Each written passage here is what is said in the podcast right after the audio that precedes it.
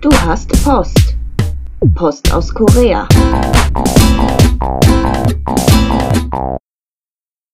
Herzlich willkommen zu einer neuen Folge des Podcast Post aus Korea, dem Podcast des Netzwerk Junge Generation Deutschland und Korea. Das Jahr 2021 neigt sich langsam dem Ende zu und dieses Jahr war mal wieder sehr ereignisvoll. Auch wenn die Corona-Pandemie vieles jetzt nicht so wirken lässt, aber über das ganze Jahr hinweg verteilt, verliert man doch irgendwie den Überblick. Und um das Jahr gut abschließen zu können und dann auch hinter uns lassen zu können und mit frischen Gedanken und frischen Wind in das kommende Jahr einsteigen zu können, habe ich die liebe Andrea zur Verstärkung geholt, um für euch einen kleinen Jahresrückblick zu gestalten. Deshalb danke Andrea, dass du Lust hattest, mich dabei zu unterstützen. Ja, kein Problem. Ich freue mich auf das Gespräch. Unsere Stimmen sind ja jetzt noch ganz neu im Podcast. Vielleicht stellen wir uns deshalb einmal kurz vor. Mm, das ist eine gute Idee. Mm, mein Name ist Andrea. Ich studiere Koreanistik an der Ruhr-Universität Bochum. Ich freue mich wirklich dabei zu sein und ich hoffe doch, dass wir heute auch einen guten Beitrag leisten können und dass alle Spaß dabei haben, uns zuzuhören. Und bei dir, Alissa? Ja, also ich freue mich, dass du bei der Podcast AG auch dabei bist. Ähm, ich bin Alissa und ich bin ebenfalls Koreanistin von der Ruhr-Uni und ich war auch schon viele Male in Korea und äh, ich mag Korea sehr gerne. ähm, ich bin seit September auch Teil des Netzwerks und ich freue mich über jeden Zuhörenden und ich würde sagen, ähm, dann starten wir einfach mal direkt mit unserem Jahresrückblick. Das Thema, was unser Leben dieses Jahr noch einmal sehr beeinträchtigt hat, war ja Corona. Ja, leider. Nun sind wir ja in der äußerst glücklichen Situation, dass du den Großteil des Jahres in Korea warst und über die Situation dort berichten kannst und ich eben hier in Deutschland war. Ja, genau. Ich war mal für mein Auslandsjahr in Korea und bin immer noch ein bisschen schockiert, wie unterschiedlich Korea und Deutschland die Situation gemanagt haben. Also Korea hatte eine Zeit lang die Grenzen geschlossen und viele Visa, wie zum Beispiel das Touristenvisum oder Working Holiday, waren lange Zeit ungültig, aber mittlerweile geht das auch wieder. Also nach der Einreise galt eine 24 Tage Quarantänepflicht. Mittlerweile ist die aber auch auf 10 Tage runter. Und ja, ich habe aber damals noch die 14 Tage Quarantäne gemacht und wie das da aussah, war, dass man eine App installieren musste, auf der man dann seine Temperatur eintragen konnte, jeden Tag zweimal, einmal morgens, einmal abends. Und man durfte sich eigentlich mit niemandem treffen, heißt man wurde dann in ein Quarantänehotel gebracht, in dem man dann die 14 Tage gesessen hat. Und man hat dann morgens, mittags, abends Essen bekommen und einmal vor dem Antritt der Quarantäne und einmal am letzten Tag der Quarantäne noch einen Corona-Test gemacht. Und ähm, ja, soweit ich weiß, sieht das auch immer noch so aus, bloß verkürzt. Und jetzt sind auch Quarantänen zu Hause möglich, wenn man beweisen kann, dass man dort alleine lebt oder abgeschlossen genug ist von den anderen Mitbewohnern.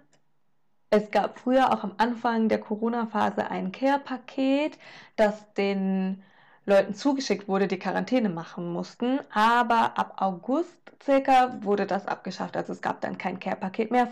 Es gibt jetzt nur noch eine Entschädigung. Also wenn du zum Beispiel plötzlich ähm, Quarantäne machen musst in Korea, dann kannst du eine Entschädigung einholen und du bekommst so und so viel Geld pro Tag, den du in Quarantäne sitzt, als Entschädigung dafür, dass du halt Essen besorgen musst und sowas, aber bekommt kein Care-Paket mehr wie früher, wo Masken und etc. drin waren. Ja, das finde ich sehr schade, weil dieses Care-Paket, da war ich immer ein bisschen neidisch, um ehrlich zu sein, weil ich musste auch am Anfang des Jahres einmal in Quarantäne und ich fand das damals, war das recht schlecht gemanagt.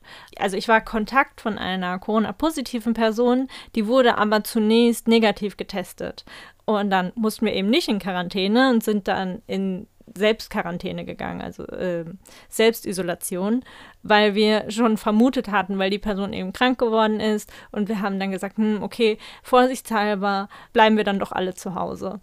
Und äh, dann beim zweiten Corona-Test ähm, wurde dann positiv festgestellt und dann mussten wir erst ab dann in die Quarantäne. Zu dem Zeitpunkt waren wir aber alle schon in dieser Selbstisolation für über eine Woche. Und äh, ja, dann, ab dann durfte ich dann nochmal 14 Tage in die Quarantäne. Ähm, das fand ich nicht so cool, vor allem, weil ich hatte mich ein bisschen hm, verlassen gefühlt zu dem Zeitpunkt. Ich weiß nicht, wie das jetzt ist, aber das war eben im, ganz am Anfang des Jahres, im Februar. Ich saß fast den ganzen Februar in Quarantäne und ich habe einen kleinen Hund. Ähm, in Deutschland, zumindest wurde mir das so gesagt von dem Mann am Telefon, dass man äh, Haustiere, wenn man in einer Wohnung wohnt und zum Beispiel einen Hund hat, der ja regelmäßig raus muss, dass man den dann abgeben muss. Und da wurde mir vorgeschlagen, dass ich ja jemanden holen kann, der sich darum kümmert oder eben zum Tierheim bringen. Also für mich war von vornherein ganz klar, Tierheim möchte ich nicht, weil ich sowieso schon ein kleines Angsthündchen habe und ich wollte die Angst nicht noch verstärken von dem Hund, dass ich ihn jetzt abgegeben habe. Deshalb hatte ich wirklich sehr Glück, weil meine Schwester dann eingesprungen ist, zu mir gefahren ist, meinen Hund aus der Quarantäne gerettet hat und ja, wir hatten eben auch diese 14 Tage. Aber in Deutschland war ja die große Hoffnung, dass wir mit den Impfungen, wenn wir Deutschland zu einem großen Teil durchgeimpft bekommen, dann bis November wieder Normalzustand bekommen. Das hat nicht so gut geklappt, dadurch, dass eben neue Corona-Varianten gekommen sind. Und äh, im Moment kann man sehen, wir stehen schon wieder vor einem Lockdown. Das hat leider nicht so gut geklappt. Also es war wirklich äh, schade. Wir hatten ja einen Moment diese neue Normalität, diesen neuen Alltag, wie sie das genannt haben. Äh, Leben mit Corona, das gab es ja in Korea auch, with Corona. Und jetzt sieht es halt wieder so aus, dass sich alles wieder zurück über den Winter in den Lockdown begibt und äh, Deutschland wieder geschlossen wird. Äh, wie sieht das in Korea aus? Die Impfungen in Korea haben erst spät angefangen und gingen dann nach dem Altersgruppenprinzip. Das bedeutet, dass zuerst alle Alten geimpft wurden und danach die Jüngeren.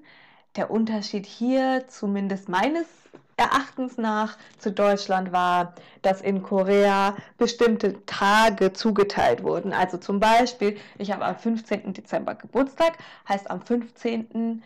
in dem Monat kann ich mich dann anmelden für meine Impfung. So, also es muss nicht Dezember sein, aber es muss am Tag, dem Tag entsprechen. Ähm, zum Beispiel, wenn jetzt die älteren Leute, sagen wir mal die Gruppe 50 bis 60, soll im August geimpft werden, dann mussten die sich zwar ein oder zwei Monate davor, am 15. diesen Monats, äh, dafür anmelden, wenn man am 15. Geburtstag hätte oder am 10. Und so ging das. Also es war ganz interessant. Ähm, später gab es dann auch die Regelung, dass man sich für übrig gebliebene Impfungen anmelden konnte. Das ging dann über Kakao Talk, das ist die koreanische Messaging-App, oder über Naver, das koreanische Äquivalent zu Google, würde ich mal sagen. Da konnte man dann die ganzen Krankenhäuser und Arztpraxen sehen, die die Impfung anboten und sehen, wie viele davon noch übrig waren. Und wenn dann eine frei wurde, wurde man benachrichtigt und dann konnte man sich dafür anmelden, egal wie alt man war. Es war dann nur als Ausländer schwierig, weil man da nochmal extra Papierkram erledigen musste, um die Impfung zu bekommen, aber es gab diese Möglichkeit. Ja, das ist ja schon ein sehr interessantes System, was sie sich da ausgedacht haben mit den äh, Geburtstagen, dass das darauf auf ankommt. Ähm, in Deutschland, da hatten wir ja auch ein Altersgruppenprinzip, aber primär Risikogruppenprinzip. Also, dass Leute, die besonders große Vorerkrankungen haben oder in besonders schwierigen Berufen arbeiten, wo sie viel mit der Krankheit äh, in Kontakt treten, dass die halt zuerst geimpft werden und danach ging es nach Alter. Und dann ab, ähm, ich glaube, Juli war das, gab es dann plötzlich die Impfung für alle. Also vorher musste man sich richtig erkämpfen, ähm, dass man einen Impfplatz irgendwo bekommt, hat Ärzte durchtelefoniert, sich auf Listen setzen lassen und so weiter. Und dann wurden die Impfzentren plötzlich aufgemacht für alle, dass man einfach auch ohne Termin teilweise reingehen konnte, auch mit den Impfbussen, die wir dann hatten. Ähm, und ich glaube, so wurde relativ schnell dann im Sommer die Impfung für viele Bevölkerungsgruppen zugänglich gemacht.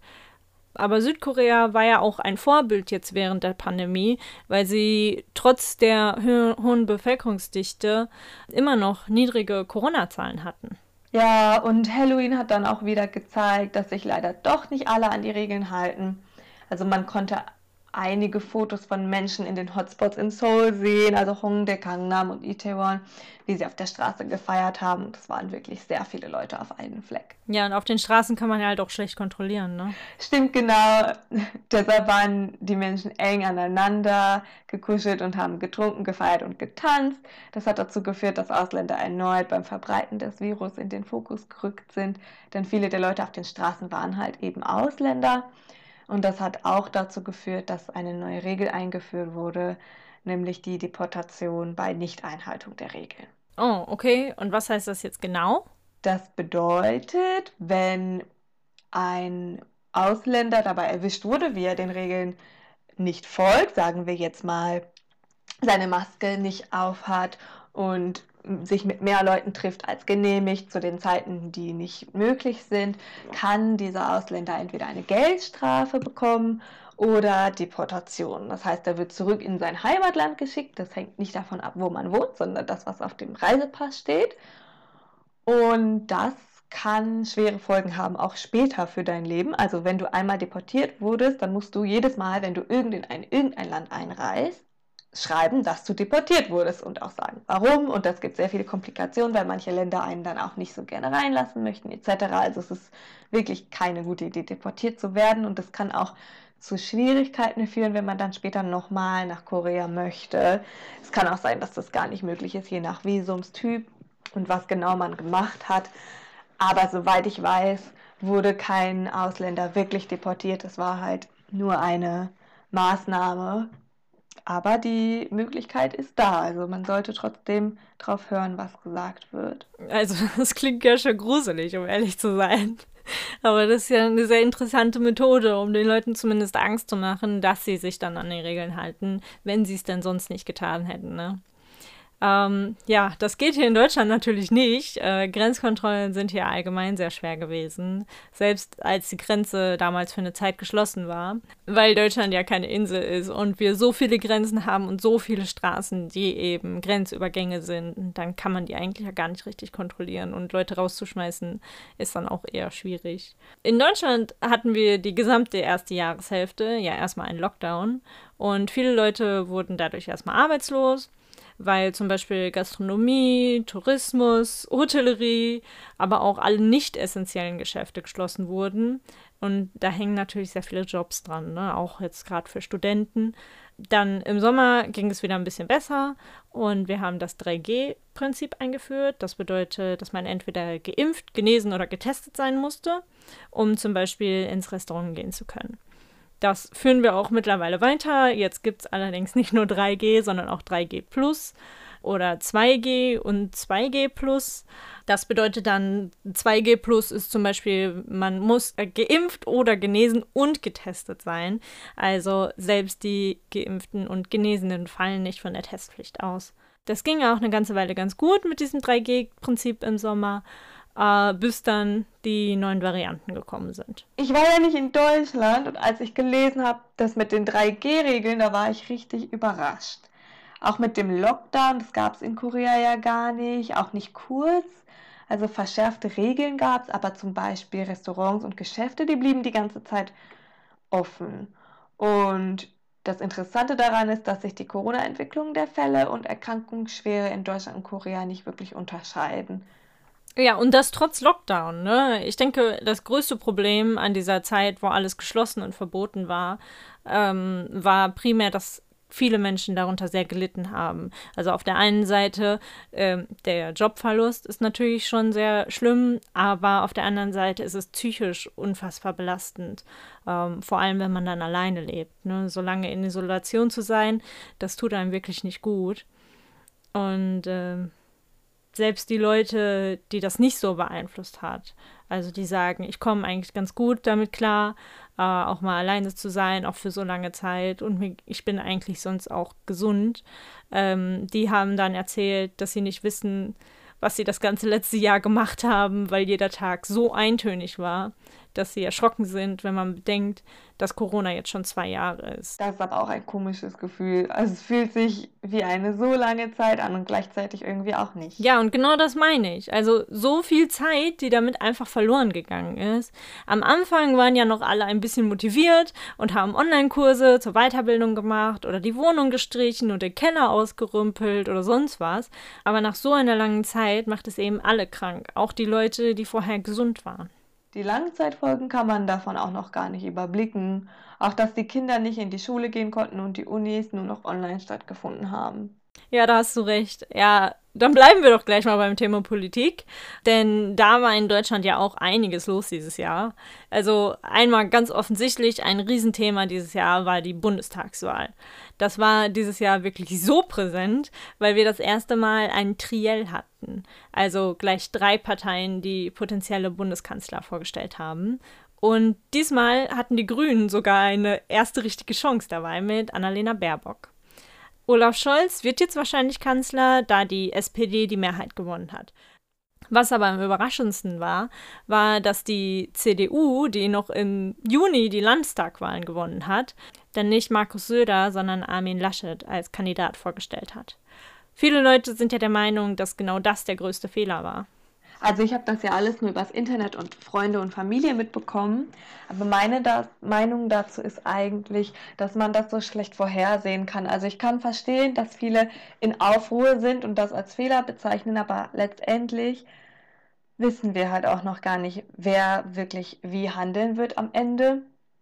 Und ich finde, das Beste ist halt einfach zu gucken. Also wenn man jetzt große Sachen veranstaltet, wird es, glaube ich, auch nicht so viel ändern. Und ich denke, wir sollten einfach positiv nach vorne blicken und schauen, egal wer am Ende an der Spitze steht und Kanzler ist, einfach hoffen, dass sie das Beste aus der Position machen und nur das Beste für uns auch wollen. Ja, das hoffen wir alle. Ne? Was außerdem auch für viel Aufruhr gesorgt hat, das war ein guter Zungenbrecher, war, dass ein neuer Beschluss kam, dass ab dem 3. Juli viele Produkte in Deutschland nicht mehr verkauft werden dürften und nur noch Restbestände in den Umlauf gebracht werden sollten. Darunter waren zum Beispiel Kunststoffgegenstände wie Wattestäbchen, Einweggeschirr, Rührstäbchen, aber auch Fastfood-Verpackungen aus Styropor oder To-Go-Getränkebecher. Und eben auch Strohhalme aus Plastik. Und das ist ja ein wirklich großes Diskussionsthema, wo sich die Geister scheiden. Aber zum Glück gibt es mittlerweile auch viele Alternativen. Ja, genau. Zum Beispiel bei Trinkpäckchen bekommt man jetzt nur noch Strohhalme aus Papier. Und in Restaurants gibt es auch Nudeln als Einwegstrohhalm. Ja, und das ist auch gut gemeint, aber die können ja schon wieder neue Probleme mit sich bringen. Zum Beispiel, wenn es um Allergien geht. Da sind Mehrwegstrohhalme aus Glas, Edelstahl oder Silikon deutlich allergiefreundlicher. Aber bringen auch wieder mehr Aufwand und sind schwieriger zu spülen. Ja, das stimmt. Aber in Deutschland ist Umwelt schon seit einiger Zeit ein großes Thema. Ja, wir haben auch schon viele Diskussionen darüber anregen können. Friday for Future sind in Deutschland auch schon so groß und an den Unis ist das eigentlich normal, dass jeder so einen kleinen Teil beiträgt. Das Umweltthema ist halt einfach sehr wichtig. Ne? Ja, und das auch zu Recht, wie wir dieses Jahr gemerkt haben. Denn Mitte des Jahres stand plötzlich ganz Deutschland unter Schock. Bilder, die wir sonst nur aus weit entfernten Ländern kannten, passierten jetzt mitten in Deutschland. Verwüstete Dörfer, wegschwimmende Autos, eingebrochene Dämme und sterbende Menschen. Es gibt kaum Worte, die das Gefühl, was uns alle traf, beschreiben könnten. Innerhalb von 24 Stunden fielen mancherorts mehr als 150 Liter Regen pro Quadratmeter. Die Aufräum- und Aufbauarbeiten werden noch über Jahre andauern. Und dieser Zustand, in dem Deutschland plötzlich war, den werden wir wohl alle nie vergessen. Manche Leute haben alles verloren, wurden obdachlos oder haben ihre Familien verloren. Aber die Katastrophe ging auch noch Orte weiter, denn auch die Nachbarorte hatten teilweise kein Trinkwasser oder tagelang kein Strom. Und auch die Landwirtschaft war viel betroffen, denn Felder wurden einfach weggespült und Ernten zerstört, und so wurde es im Großraum um das Flutgebiet mit der Versorgung auch ungewöhnlich knapp, und in ganz Deutschland waren Obst und Gemüse plötzlich viel teurer und auch schwerer zu bekommen. Gemessen an der Opferzahl ist das Hochwasser die schwerste Naturkatastrophe in Deutschland seit der Sturmflut in 1962 das war auch echt schockierend, das so in den Nachrichten zu sehen. Das konnte ich gar nicht fassen. Das, das waren auch echt dramatische Schicksale, die man da im Fernsehen gesehen hat. Also ich muss sagen, ich habe in meinem Leben jetzt noch nicht solche Katastrophen mitbekommen. Es war schon sehr erschreckend und dann erstmal natürlich die ganzen Familienmitglieder und Freunde angerufen, die in den betreffenden Orten sind. Und ich war dann halt einfach gespannt zu gucken, wie das jetzt gelöst wird, weil das ist echt unerwartet plötzlich gekommen, muss ich sagen. Ne? In Nord- und Südkorea ist zum Beispiel dieses Jahr keine solche Umweltkatastrophe passiert, aber politisch hat sich einiges getan. Nordkorea geht es durch die wirtschaftlichen Folgen der Pandemie und den internationalen Sanktionen momentan sehr schlecht. Und so gab Kim Jong-un sogar das Scheitern des Fünfjahresplans zu. Der wurde 2016 beschlossen und soll die Effizienz wirtschaftlicher Schlüsselbereiche steigern, also vor allem den Energiesektor. Das Ziel ist, den Lebensstandard der Bevölkerung zu heben und die Wirtschaft zu verbessern. Da wollten sie zum Beispiel weitere Satelliten in den Weltraum schicken, denn innerhalb der nächsten zehn Jahre möchte Nordkorea den Flug zum Mond wagen. Aber all diese Pläne sind jetzt durch Korea gescheitert und Südkorea hat Hilfe in Form von Impfungen und Verpflegung angeboten, damit Nordkorea die Corona-Pandemie besser meistern kann aber Nordkorea hat dieses Angebot abgelehnt. Das ist natürlich sehr schade, aber sie sind natürlich nicht durch Korea gescheitert, sondern durch Corona. Ähm, viele Menschen erhoffen sich ja durch die Corona-Pandemie auch etwas Positives, so als Endergebnis. Ja, und deshalb hoffen auch viele noch weiter auf eine Annäherung von Nord- und Südkorea, was ich auch ziemlich gut finde. Also ich denke, sie würden beide davon profitieren, vor allem auch Nordkorea, wenn sie durch Hilfe den Standard ähm, des Lebens der Bevölkerung verbessern können. Innerhalb von Südkorea gab es auch einige Entwicklungen dieses Jahr. Es standen die Bürgermeisterwahlen in Seoul und Busan an. Die Wahl wird als Vorzeichen für die Präsidentschaftswahl zur Nachfolge von Moon Jae-in gewertet, weil die Minju-Partei, die er angehört, einen starken Rückschlag erhalten hat. Und dieses Jahr hat Moon Jae-in auch sein letztes Amtsjahr angetreten. Und was hat dieses letzte Amtsjahr zu bedeuten? Also Moon Jae-ins Haupt, ich sag mal, Ziel war ja Frieden, eine große Friedenspolitik und Annäherung zu Nordkorea. Also er hat sich immer Mühe gegeben, dass eine Art Friedenspakt geschlossen werden kann mit äh, Nordkorea, was in seiner Amtszeit bis jetzt zwar noch nicht angetreten ist, aber es war sein Ziel und er hat sich dafür immer eingesetzt und deswegen werden wir auch gucken, ob es dann so weitergeht in Richtung Annäherung Nordkoreas. Moon Jae-in hat dieses Jahr auf der UN-Konferenz zum Corona-Thema auch noch einmal gesprochen, dass es wichtig ist, zusammenzuhalten und gemeinsam die Krise zu überwinden. Er sagte, wir müssen über die bloße Überwindung der Krise hinausgehen und uns wieder besser und stärker aufbauen. Eine weitere koreanische Rede hat außerdem auch sehr viel Aufmerksamkeit bekommen und ist im Netz viral gegangen. Die international erfolgreiche Gruppe BTS haben auch dieses Jahr als Representation of Youth über ihre Sichtweise auf Corona gesprochen. Und das war eine sehr schöne Rede, deswegen lass uns einmal kurz reinhören. 물론 나는 준비가 됐더라도 세상이 멈춰 있는 기분이 들 때도 있고 길을 완전히 잃어버린 것 같은 느낌이 들 때도 있습니다. 저희도 그랬던 때가 있었고요. 그래서 지금은 10대, 20대들을 코로나 로스트 제너레이션으로 부르기도 한다고 들었습니다. 가장 다양한 기회와 시도가 필요한 시기에 길을 잃게 되었다는 의미에서요. 그런데 어른들 눈에 보이지 않는다고 해서 길을 잃었다고 말할 수 있을까요?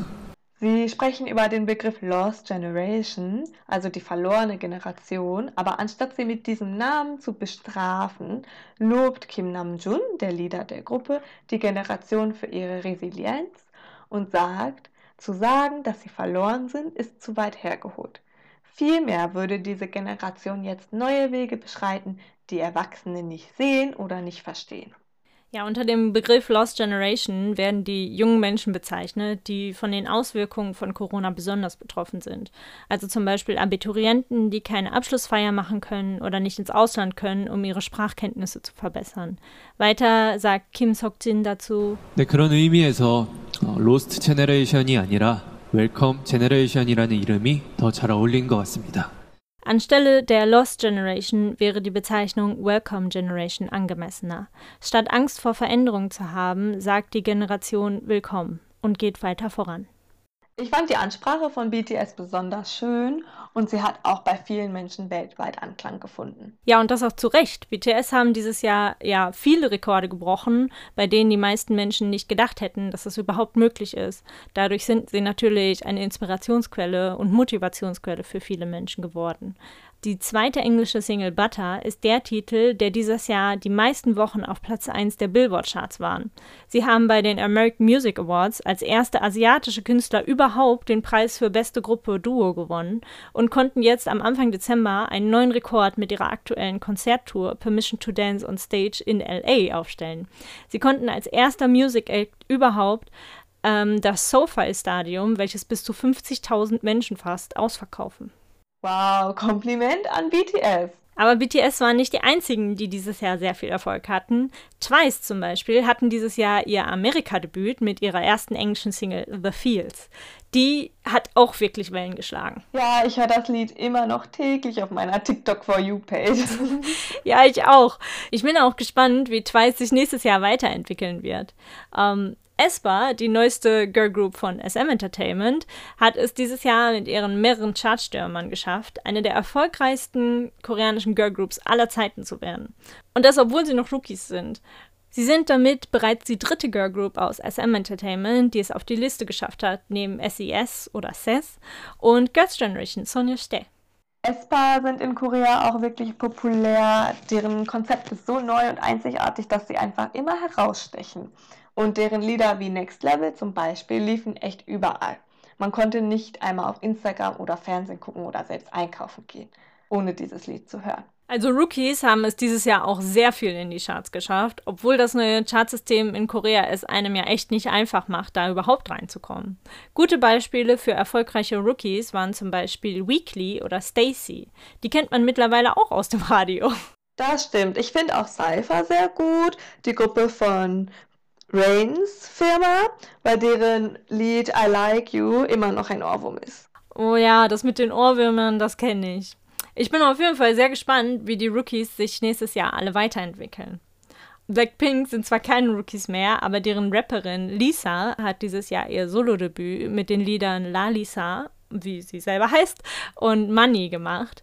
Vor allem das Lied Money war direkt extrem beliebt. Also das Lied und auch der Tanz dazu, den sieht man ja echt immer noch überall auf Instagram und TikTok, YouTube. Und Money zählt dieses Jahr tatsächlich zu einem der international erfolgreichsten K-Pop-Liedern. Uh, und das Besondere daran ist, dass Lisa keine Koreanerin ist und die erste nicht-koreanische K-Pop-Solo-Künstlerin, die so einen Erfolg international hatte. Wow, echt? Das ist ja super. Ich finde es auch wirklich wahnsinnig toll, diese Entwicklung in der koreanischen Popkultur zu sehen. Allgemein ist in Korea ja gerade eher der Trend zur Nostalgie, weshalb so Gruppen wie MSG Wannabe, was eine Wiederauferlebung der Gruppe SG Wannabe aus der ersten K-Pop-Generation ist, oder Saxody, die Ende letzten Jahres entstanden sind, äh, gerade mega im Trend. Also Saxody ist zum Beispiel eine Gruppe aus Ihyori, Rain und dem Comedian Yu Jae-sok.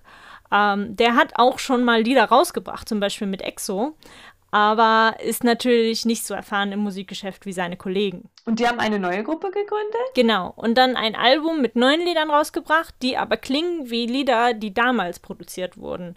Also es lohnt sich auf jeden Fall mal reinzuhören, wenn man es noch nicht kennt. Das ist ein guter Tipp. Das werde ich nachher mal machen. Und wenn du schon dabei bist, sag mal, kennst du eigentlich Brave Girls? Nein, das sagt mir nichts. Brave Girls ist eine Girl Group der Produzenten Brave Brothers, die zum Beispiel früher Hits von Sister, AOA oder After School produziert haben. Wenn man die alten Lieder hört, dann muss man einfach nur am Anfang hören, wenn die sagen Brave Sound. Äh, das ist dann von Brave Brothers produziert. 2011 haben sie es dann mit ihrer eigenen Girl Group versucht, äh, diese produziert und debütiert, aber die konnten keinen Fuß auf dem koreanischen Markt fassen, obwohl sie sehr gute Lieder rausgebracht haben. Dieses Jahr sollte die Gruppe sich dann auflösen, weil die Mitglieder und auch die Produzenten keinen Sinn mehr wirklich gesehen haben, vor allem weil jetzt wegen Corona eine Zeit ist, wo viele kleine Gruppen Probleme haben, weil sie keine Auftritte mehr haben und sich deshalb auch nicht mehr finanzieren können. Aber dann ist ein Clip, wo die Gruppe ihr Lied Rollin performt, viral gegangen und über Nacht wurden sie zu einer der gefragtesten Gruppen überhaupt. Seitdem haben sie noch ein weiteres Mini-Album rausgebracht, das heißt Summer Queen, und konnten das erste Mal mit einem neuen Lied in den Charts landen und stehen für viele jetzt als Symbol der Hoffnung, weil sie es nach so vielen Jahren doch noch geschafft haben, erfolgreich zu werden. Das ist auch eine sehr schöne Geschichte. Gerade im Showbusiness in Korea ist alles sehr schnelllebig.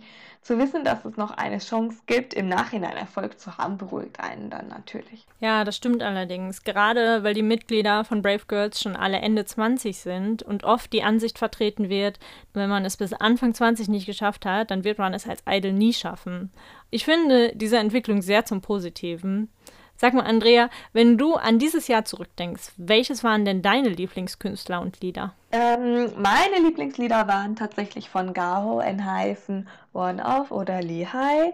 Also besonders gut fand ich Lehigh's Only dieses Jahr. Und das neue Album, was von Gaho rauskam, vor allem Rush Hour hat mir richtig gut gefallen, das Lied, würde ich auch weiterempfehlen. Das sind auch wirklich sehr schöne Empfehlungen.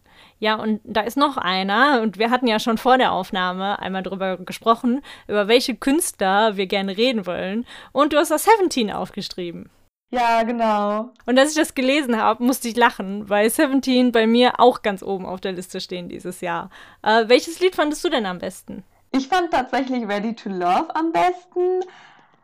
Einfach weil es so ein Ohrwurmlied auch ist und man das richtig schnell lernen kann. Da kann man mitsingen und ich muss sagen, ich habe einfach so viel Spaß damit gehabt, dieses Lied mit meinen Freunden in Korea zu singen, dass es einfach eine schöne Erinnerung ist und ich finde, das Lied macht richtig gut Laune. Ja, Ready to Love mag ich auch sehr gerne und mich hat Seventeen dieses Jahr allgemein sehr begeistert. Mir hat dieses Power of Love Project, so haben sie das, glaube ich, genannt, sehr gut gefallen. Auch, dass die Mitglieder in unterschiedlichen Subunits oder Solos dazu beigetragen haben.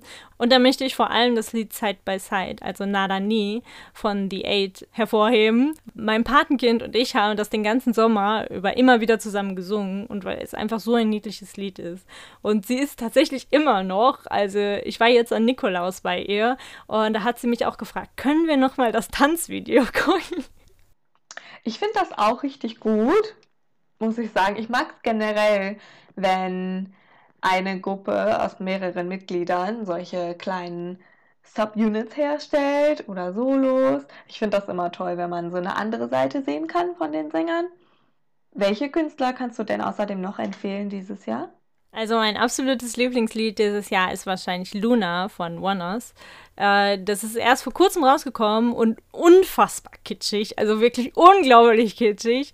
Aber mir es, gefällt es wirklich extrem gut. So gut, dass ich mir sogar vorgenommen habe, Fächertanz zu lernen, weil sie das im Musikvideo machen. Echt? Ja, ich habe sogar schon Fächer zum Tanzen gekauft und ich bin gespannt, wie gut das klappt. Oh mein Gott, das will ich sehen. Ja, ob das jetzt so gut aussieht, das weiß ich natürlich noch nicht. Ich hoffe einfach darauf. Äh, ich werde es auf jeden Fall zeigen, wenn ich das schaffe. Darauf bin ich schon sehr gespannt. Oneers sind auf jeden Fall dieses Jahr sehr häufig in meiner Playlist zu finden. Ich habe die einfach Anfang des Jahres für mich entdeckt, obwohl ich die schon seit Debüt kannte, aber irgendwie waren die nie so wirklich auf dem Schirm und dann, als ich in der Quarantäne saß, ähm, wurden, wurde mir ein altes Lied von denen vorgeschlagen. Und dann habe ich gedacht, ah ja, die finde ich eigentlich ganz gut. Dann habe ich ja einfach alles von denen durchgehört. Und jetzt sind sie einfach unfassbar oft in meiner Playlist. Und weitere Künstler? Also Dohanse aus Wiction hat dieses Jahr sein Debüt mit Takeover gemacht. Das ist ein richtig energiegeladener Rap. Und wenn das bei mir auf Shuffle gespielt wird, dann habe ich immer das Gefühl, mehr Power zu bekommen. Ich glaube auch, das ist ein richtig gutes Lied für ein Workout. Also alle beim nächsten Workout bitte einmal Takeover anmachen? Ja, genau. Bitte. dann habt ihr viel mehr Energie. Genau das Gegenteil ist dann wahrscheinlich mein letztes Lieblingslied dieses Jahr. Das ist Happen von Haze. Äh, eine wunderschöne Ballade und Haze habe ich tatsächlich dieses Jahr erst entdeckt. Da war ja dieses Jahr richtig viel los bei dir mit deinem Musikgeschmack. Ja, das auf jeden Fall.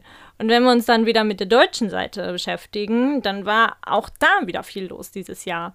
Neben den üblichen Chartstürmern wie Mark Forster, Nico Santos, Max Giesinger und Helene Fischer hat auch Udo Lindenberg zum Beispiel dieses Jahr ein neues Lied rausgebracht. Ja, und Vincent Weiss hat sich auch nach einer längeren Pause wieder zurückgemeldet. Also ich mochte Vincent Weiss generell. Ich finde, der macht immer ganz gute Musik und ich finde auch als Person scheint er sehr sympathisch. Vor allem sein neues Lied, Wer, wenn nicht wir, fand ich auch wirklich toll. Also ich habe mir das damals auch in Korea angehört und bin dann in meinem Wohnheimzimmer rumgehüpft und habe das gesungen, wie aus dem Leibe gebrüllt. Also das war wirklich, ich mag das Lied wirklich und ich finde auch, der Text hat Bedeutung. Es ist nicht einfach nur irgendein Poplied, sondern ich finde, er schreibt wirklich viele Lieder, die Bedeutung haben.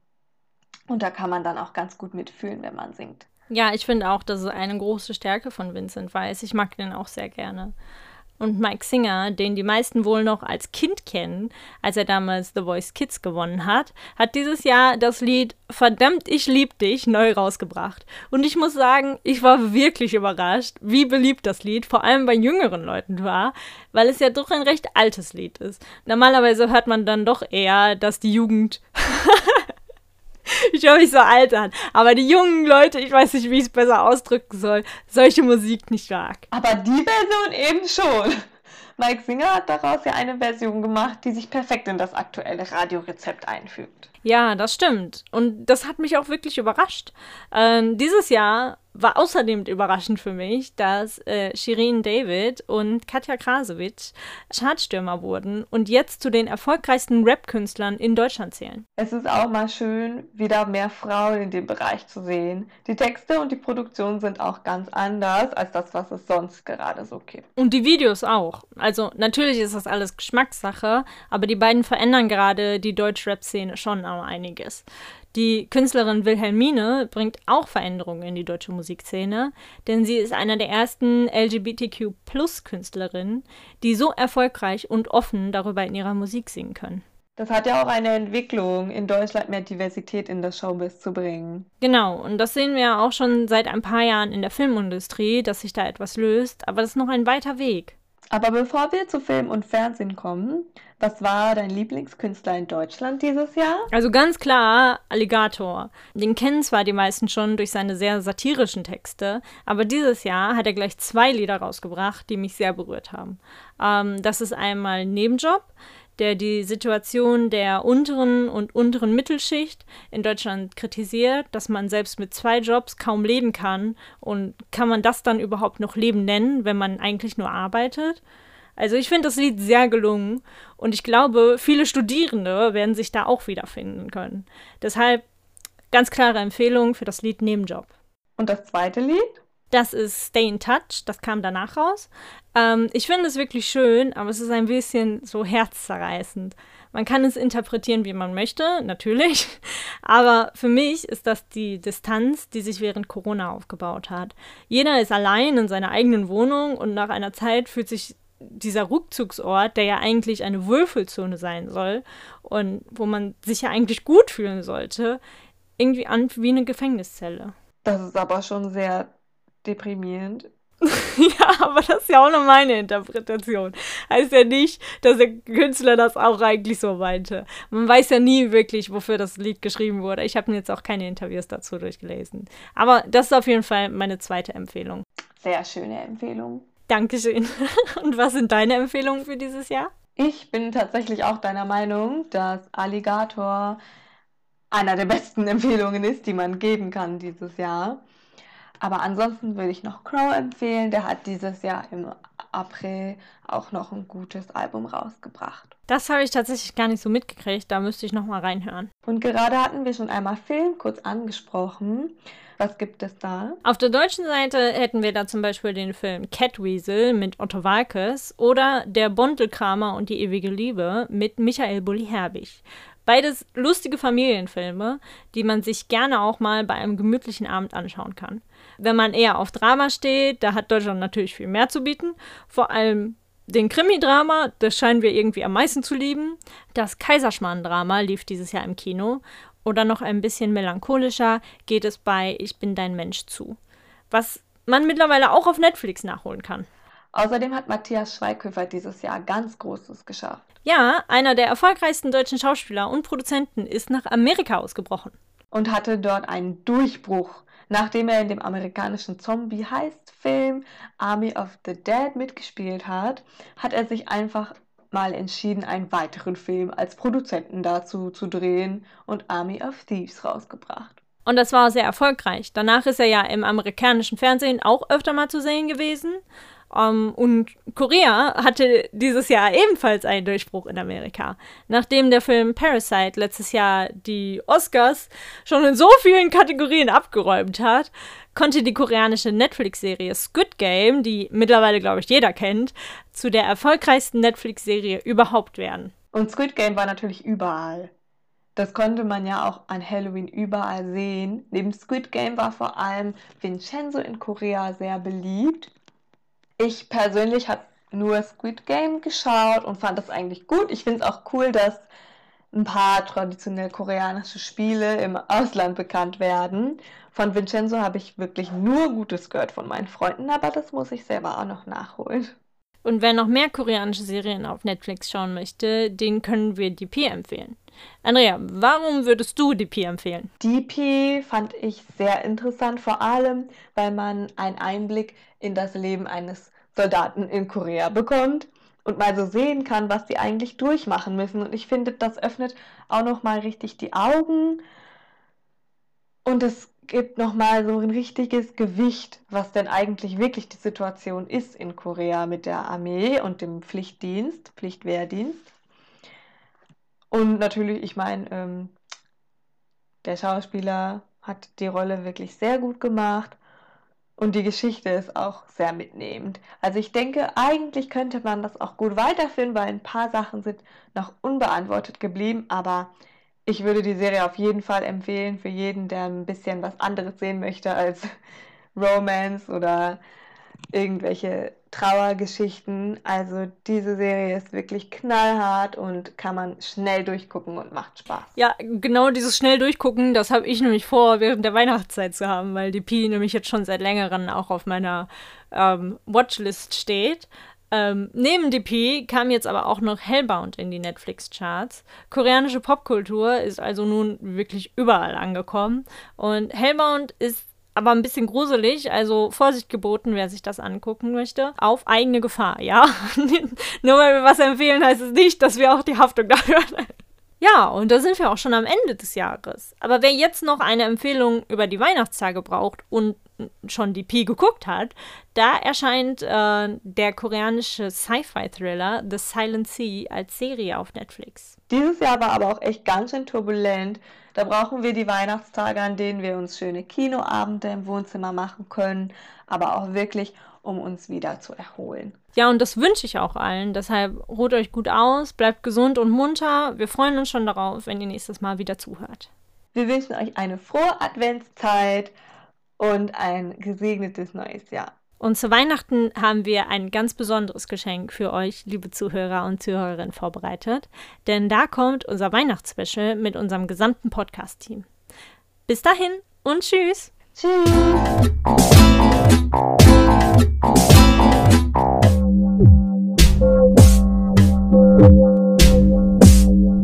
Du hast Post. Post aus Korea.